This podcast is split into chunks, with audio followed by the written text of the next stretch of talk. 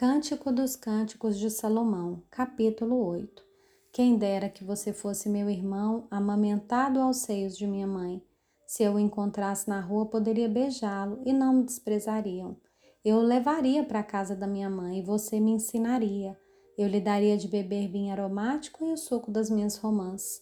Sua mão esquerda estaria debaixo da minha cabeça e a sua direita me abraçaria. Filhas de Jerusalém, Jurem pelas gazelas e pelas corças selvagens, que vocês não acordarão, nem despertarão o amor até que este o queira. Quem é essa que vem subindo do deserto apoiada em seu amado? Debaixo da macieira eu o despertei. Ali a sua mãe teve dores de parto. Ali esteve com dores aquela que o deu à luz. Ponha-me como selo sobre o seu coração, como selo sobre o seu braço porque o amor é tão forte como a morte e o ciúme é tão duro como a sepultura. As suas chamas são chamas de fogo, são labaredas enormes.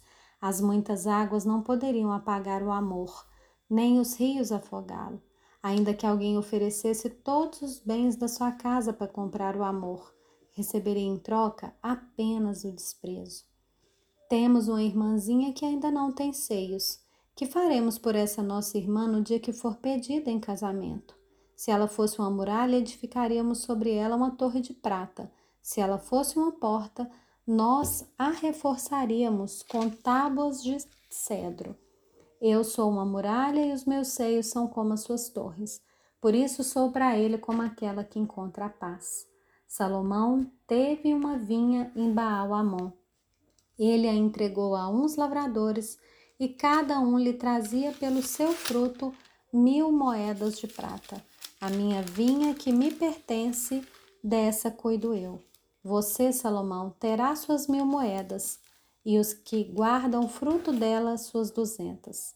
Você que habita nos jardins, os meus companheiros querem ouvir a sua voz. Eu também quero ouvi-la.